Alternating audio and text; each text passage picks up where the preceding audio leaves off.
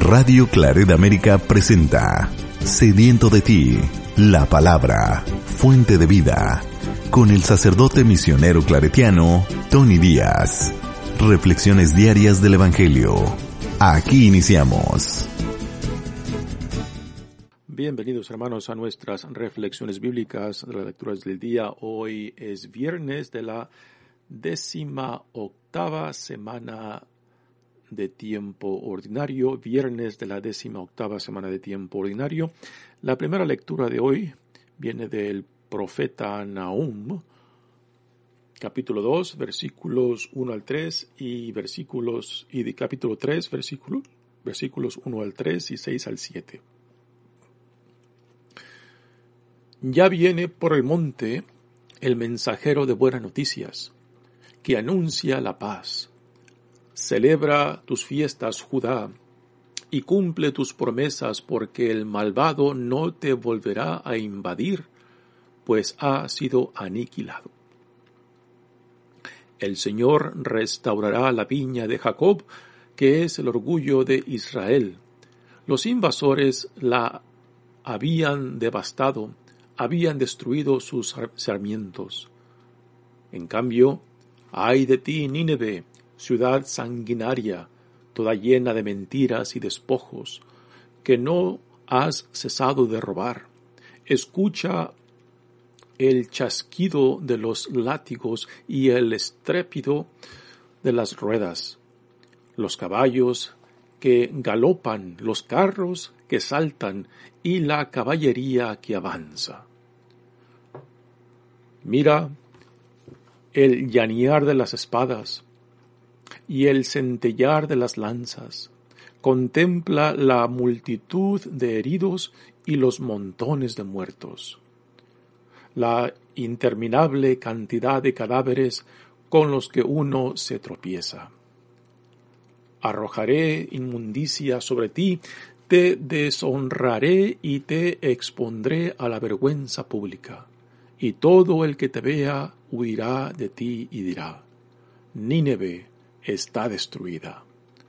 ¿Quién tendrá compasión de ti? ¿Dónde podré encontrar alguien que te consuele?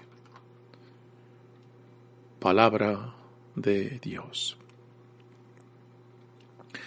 El salmo responsorial viene del libro de Deuteronomio, capítulo 32, y el versículo y el eh, de responsorio será, yo doy la muerte y la vida yo doy la muerte y la vida. El día de su perdición se acerca y su suerte se apresura, porque el Señor defenderá a su pueblo y tendrá compasión de sus siervos. Yo doy la muerte y la vida. Miren que solo yo soy Dios. No hay otro fuera de mí. Yo doy la muerte y la vida yo hiero y yo curo. Cuando afile el relámpago de mi espada y tome en mis manos la justicia, yo me vengaré del enemigo y le daré su merecido al adversario. Yo doy la muerte y la vida. El Evangelio de hoy viene de Mateos capítulo 16 versículos 24 al 28. En aquel tiempo Jesús dijo a sus discípulos, El que quiera venir conmigo, que renuncie a sí mismo, que tome su cruz y me siga, pues el que quiera salvar su vida, la perderá, pero el que pierda su vida por mí, la encontrará. ¿De qué le sirve a uno ganar al mundo entero si pierde su vida? ¿Y qué podrá dar uno a cambio para recobrarla? Porque el Hijo del Hombre va a devenir rodeado de la gloria de su Padre, en compañía de sus ángeles, y entonces dará a cada uno lo que merecen sus obras. Yo les aseguro que algunos de los aquí presentes no morirán sin haber visto primero llegar al Hijo del Hombre como Rey. palabra del Señor. Muy bien, damos comienzo a nuestra reflexión de las lecturas del día. Eh, hoy leemos la única lectura que sale de este libro uh, del profeta Nahum. Es uno de los profetas menores uh, del Antiguo Testamento. Los profetas menores, es un grupo de 12, 12 profetas uh, que están dentro de esta categoría de menores. Menores por, por el, el número de capítulos que eh, incluyen en, en, estos libros. Son libros pequeños en comparación, por ejemplo, de Jeremías, de Isaías, de Ezequiel, de, Daniel. Así que este, esta categoría de, de profetas menores, pues, um, está compuesto por esos doce profetas. Por ejemplo, el libro de este de Nahum está compuesto por uh, tres escasos capítulos. Los cuales también cada capítulo son muy pequeños, ¿no? Así que esto es lo que lo designa como profeta menor, simplemente el tamaño, el tamaño uh, del contenido de, de este libro uh, de Nahum. Y el, el, contexto de esta primera lectura uh, viene siendo la caída del reino de Asiria que había conquistado a Israel el reinado del norte y también a Judá el reinado del sur y que se había llevado al exilio a gran parte de la crema innata de, de los reinos. Y el profeta Nahum, pues aquí está, eh, nos está dando una, um, una profecía uh, de mucha esperanza porque está por caer el reinado de Asiria y está por caer en manos de los medos y de los babilonios. Asiria estaba al norte de lo que hoy en día es Irak.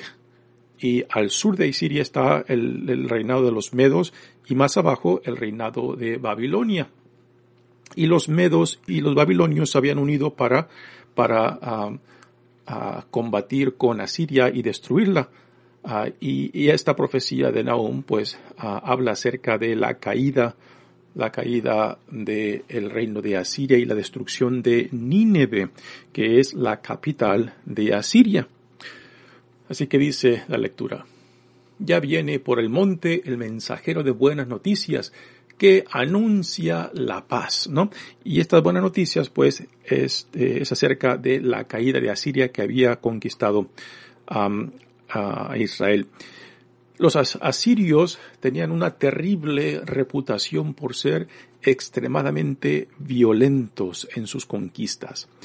En los pueblos que, sitiaban y después destruían, pues acumulaban a los cuerpos en las puertas o entradas de las ciudades o decapitaban decapitaban a, sus enemigos y hacían pirámides con las cabezas de ellos o los ponían en estacas para crear eh, temor, miedo este, a, ellos. Pues eh, los asirios tenían esa terrible reputación de ser extremadamente violentos en su forma no solamente de suprimir, de conquistar y destruir a los pueblos que le, daban resistencia. Pues ahora, ahora Asiria pues caerá caerá bajo, bajo las manos de los medos y los babilonios, que después los reemplazarán a ellos, particularmente Babilonia. Babilonia será el siguiente reinado que tome posesión e influencia de toda la región, desde lo que hoy en día es Irak, Líbano uh, y lo, Israel hasta, hasta el borde con Egipto.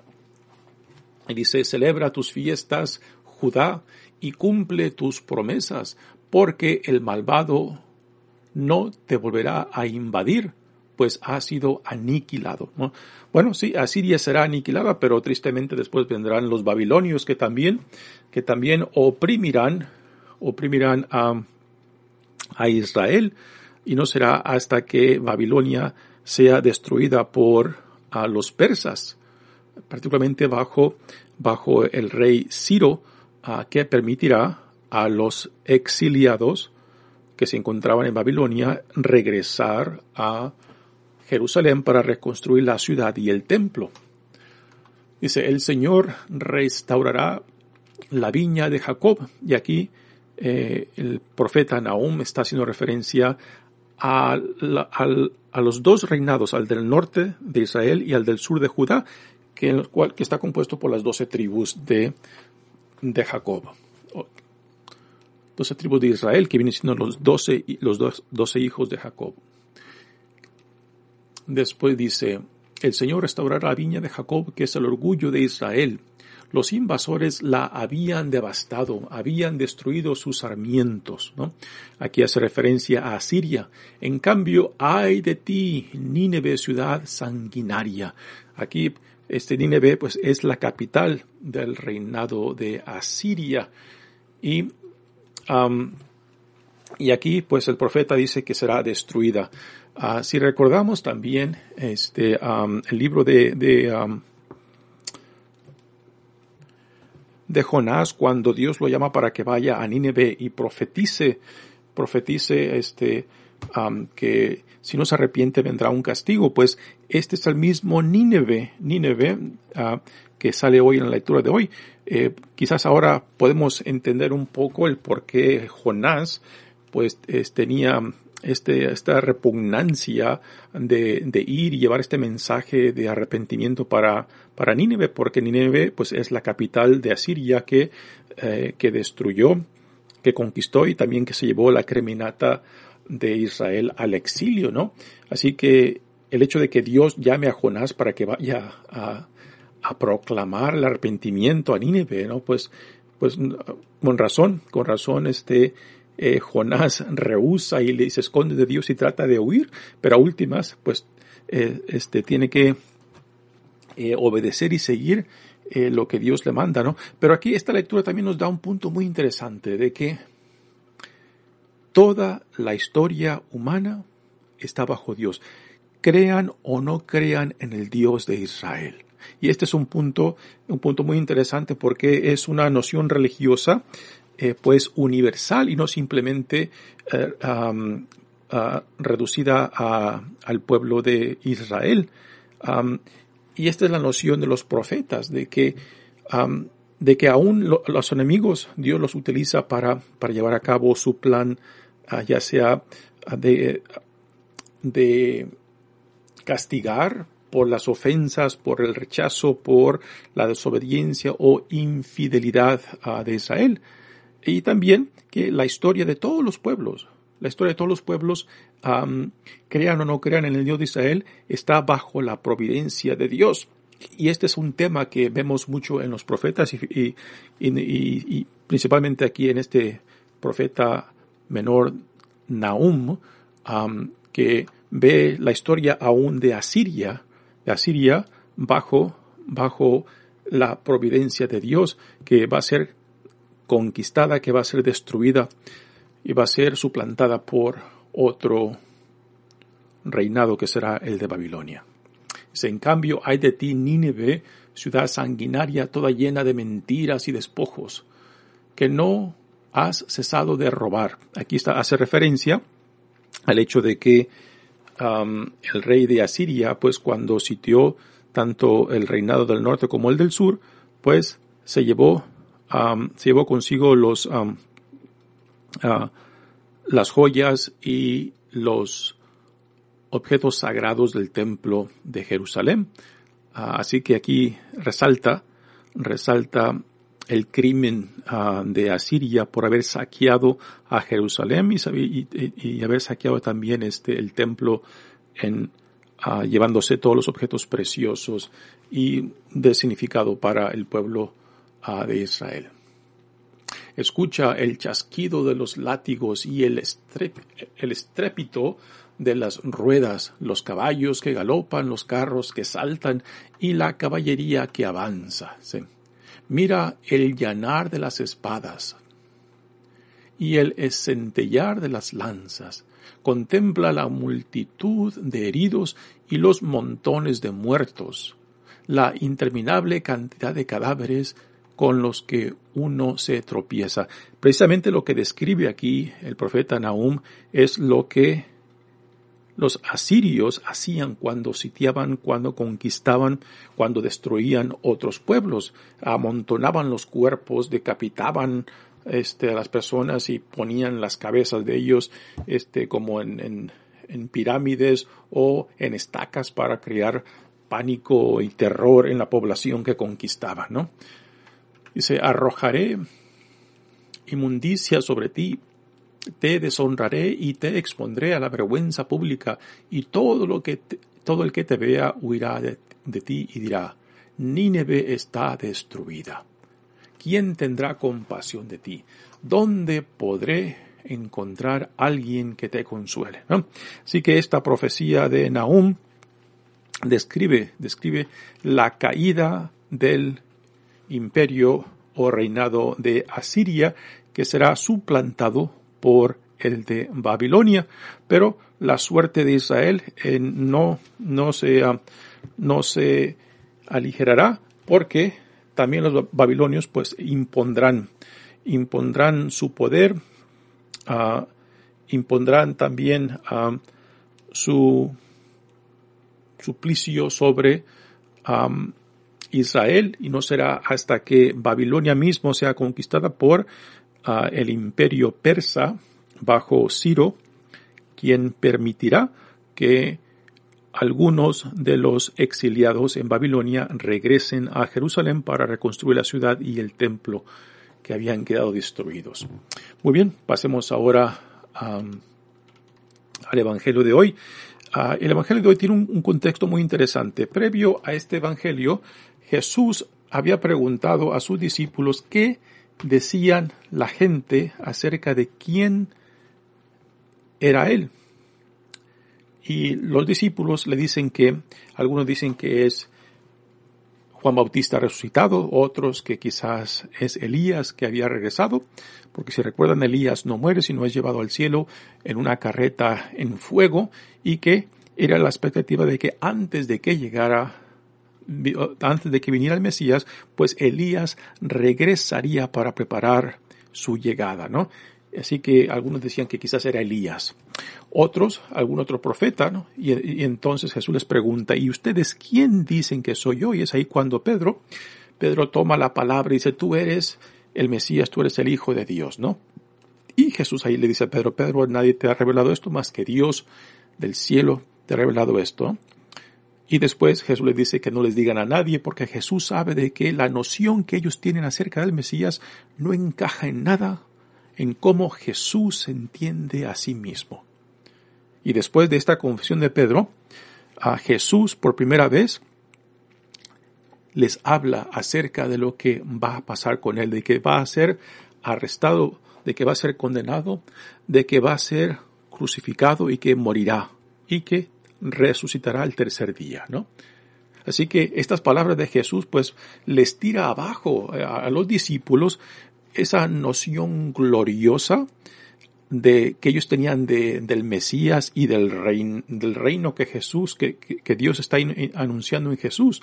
Y que quizás ellos mismos pensaban, pues, si nosotros somos los primeros en, trabajar con Jesús cuando Él llegue a su reino y tome su poder, lo cual, que, lo cual para los discípulos pensaban que el reinado era, era este, un reinado temporal al estilo de, de David de que ellos iban a recibir buenos puestos, de que ellos iban a recibir buenas, buenas posiciones, ah, pues estas palabras de Jesús acerca de, de, que, de que Él tendrá que sufrir, ser arrestado, condenado, morir en la cruz y, resucitar el tercer día, pues estos les tira abajo todas esas nociones triunfalistas que ellos tienen acerca de el Mesías y del reinado del cual Jesús habla, ¿no? Así que en cierta manera Jesús les saca el aire o los deja sin aire con esa imagen que Jesús tiene de sí mismo como Mesías, a diferencias de la imagen o expectativa que ellos, los discípulos, tienen acerca del Mesías, que era una noción triunfalista de que a Israel sería regresado la gloria del tiempo de, de David o de que Jesús como Mesías expulsaría al imperio romano de sus tierras, o de que Jesús purificaría a la religión, porque eh, muchos pensaban y veían que de que eh, la religión en aquel entonces ya estaba muy corrupta. Así que después de estas palabras, Jesús ahora, en este evangelio, ese evangelio, después de haberles ah, ah, sacado el aire o dejarlos sin aire, eh, o, de, o, de, tumbarles las expectativas que ellos tenían acerca del Mesías, ahora les viene con estas palabras acerca de lo que significa ser un discípulo de Él. Y también otra vez es como darles otro golpe y dejarlos sin aire otra vez, ¿no? Porque aquí les presenta una noción del discipulado que quizás no encaja en nada, en nada con la noción que ellos tienen de lo que significa ser un discípulo de Jesús. Porque aquí Jesús está utilizando a sí mismo como el modelo eh, para aquellos que quieran seguirlo, para aquellos que quieran unirse a Jesús uh, en este plan que Dios está revelando en él y por medio de él, ¿no? Así que este evangelio de hoy, pues, son las exigencias del discipulado, que son unas exigencias que no encajan, no encajan con lo que quizás lo que ellos esperaban. Dice Jesús, en aquel tiempo Jesús dijo a sus discípulos, el que quiera venir conmigo, que renuncie a sí mismo, que tome su cruz y me siga. Aquí Jesús presenta el discipulado con tres exigencias muy importantes, tres exigencias que retarán a cualquier persona. Primeramente, la primera exigencia tiene que renunciar a sí mismo. Y con esto Jesús nos quiere decir de que tiene que hacer a un lado sus propios planes, sus propias ideas de lo que quiere en la vida, de lo que busca en la vida, su propia voluntad de lo que, cómo desea orientar su vida y reemplazarla con la visión del reino que Dios está revelando en Jesús. Así que Renunciar a sí mismo es renunciar a lo que yo quiero, a lo que yo busco, a lo que yo deseo. Y reemplazarlo con lo que Dios me propone, según el reino que Dios está inaugurando en Jesucristo. Así que esta es la primera exigencia. La segunda exigencia es que tome su cruz. Que tome su cruz para Jesús, pues esto será algo muy literal. ¿Por qué? Porque Jesús es crucificado. y Jesús carga su propia cruz al lugar a donde finalmente es crucificado, ¿no? Pero para los discípulos, uh, estas palabras de Jesús no son necesariamente literalmente, pero tienen un significado muy profundo y muy específico. Tomar su cruz es aceptar, identificarse y hacer tuyo la vida que Dios te propone, el camino que Dios te propone, las expectativas que Dios te propone, ¿no? Así que tomar su cruz y pongan atención que Jesús dice, tomen mi cruz. No, no. Jesús tiene su propia cruz. Yo tengo mi propia cruz. Tú tienes tu propia cruz que cargar.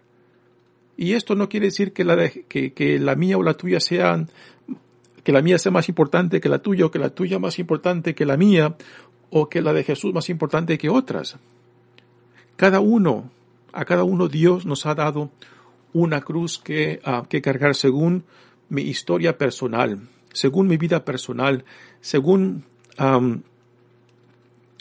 el llamado que Dios me ha dado, ¿no? Uh, y cada cruz, pues, uh, confiamos que Dios nos las da porque es una cruz que podemos cargar, que podemos llevar a cuesta, que podemos identificarnos con ellas y que no va a ser simplemente un instrumento de opresión o de muerte o de sufrimiento, ¿no? Y esto yo creo que debe ser entendido eh, muy bien, muy claro, porque Dios no nos da una cruz simplemente para oprimirnos. Dios no nos da una cruz este, para, para esclavizarnos o, para, o, simplemente para, para, para sufrir. Esto sería hacer de Dios un Dios masoquista y Dios no es un Dios ah, ah, masoquista, ¿no? Ni Jesús podemos decir que, es, un masoquista porque se identifica con, ah, con su vocación y la cual lo lleva explícitamente a la cruz. No. Dios nos presenta un llamado, una vida, y cada cruz nuestra, cada cruz de cada persona, pues es única y singular porque nuestras vidas son únicas y singulares. Y Dios, que conoce nuestro corazón, que conoce la intimidad de nuestras vidas, sabe de lo que somos capaces de llevar y no llevar. Y solamente nos dará lo que somos capaces de cargar. Porque Dios no quiere oprimirnos, Dios no quiere simplemente aplastarnos, Dios quiere que la vida que Él nos ha dado sea vivida en plenitud, que dé frutos, que dé frutos para su reino, que dé fruto también para otros, que dé, que sea una vida que manifieste la grandeza y la gloria de Dios. Así que esta cruz que Jesús nos pide que tome, que tomemos mi cruz, tu cruz, es una cruz que Dios ha diseñado para nosotros para que en nosotros brille, se manifieste la grandeza y la gloria de Dios. Y, no tenemos, y nos tenemos que identificar con esta cruz y hacerla nuestra, decir, este es mi caminar, este es mi llamado y, e, y esto es lo que Dios me ha propuesto. Y después, la última insignia de este llamado es que me siga, que hemos de ir, hemos de ir detrás de nuestro Señor y Salvador Jesucristo.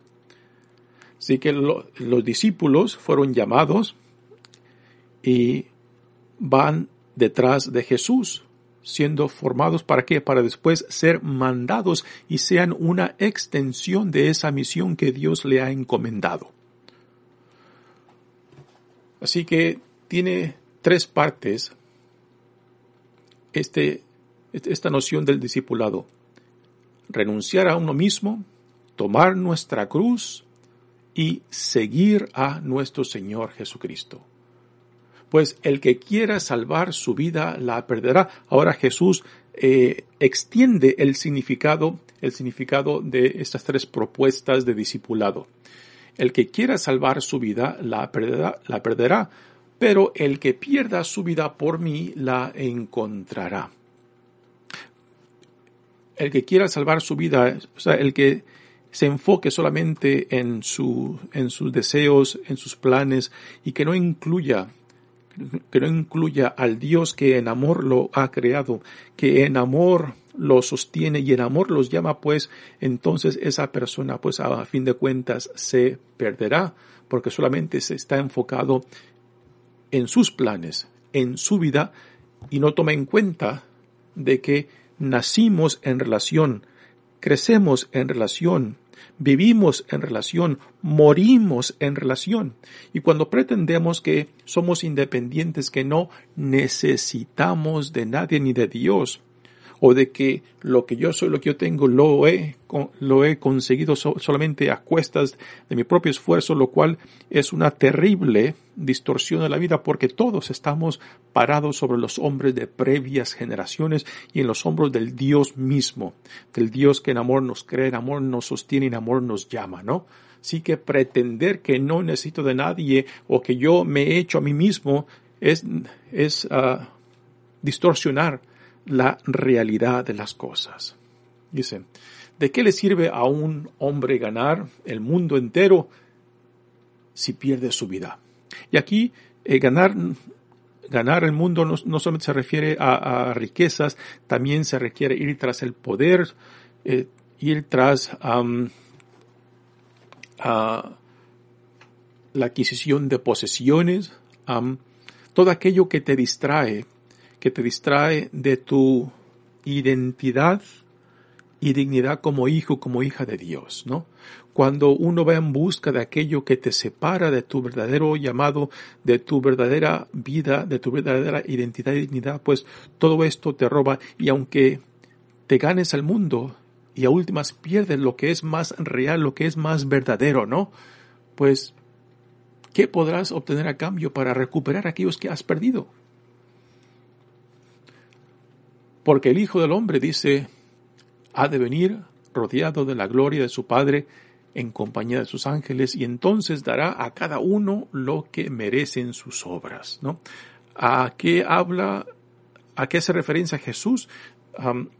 Eh, esta venida en gloria con su Padre, quizás a la segunda llamada. Aquí también introduce este, este título que Jesús se aplica a sí mismo, Hijo del Hombre, que es un título eh, un poco misterioso porque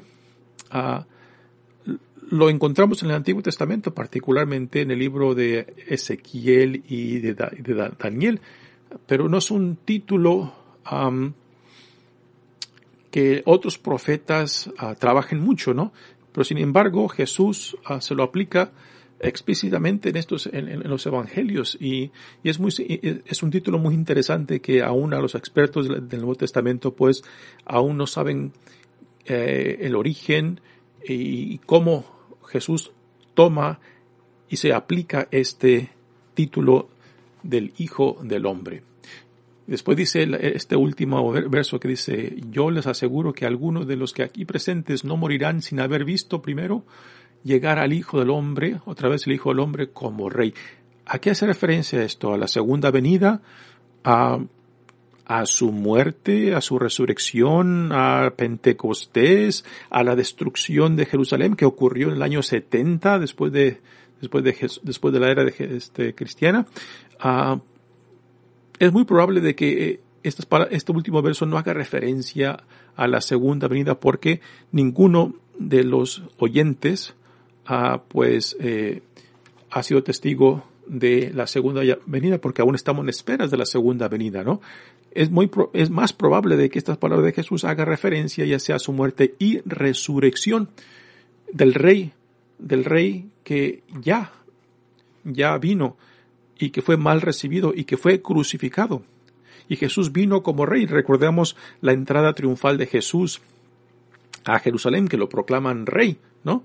Pero no es el rey según las expectativas de la gente, no es el rey según las expectativas del mundo, no es aún el rey a imagen de David, ¿no? Es un rey crucificado, pero es un rey que aún crucificado nos revela el gran poder del amor.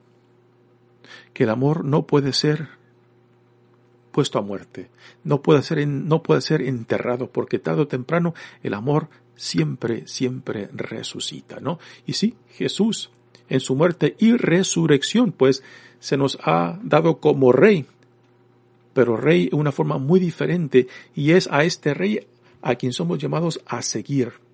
Y esta es la pregunta para nosotros de que si estamos dispuestos a seguirlo, sabiendo ya ahora, teniendo más claro ¿no? el significado del discipulado. Muy bien, hermanos, mi nombre es Padre Tony Díaz, misionero claretiano. Pues Dios quiera que estas palabras de Jesús acerca de, él, ah, de lo que significa ser un discípulo realmente nos cuestione y nos haga nos ayuda a responder a este llamado de Dios. Que Dios los bendiga. Radio Claret América presentó Sediento de ti, la palabra. Fuente de vida. Sus comentarios son importantes. Contáctenos en radioclaredamerica.gmail.com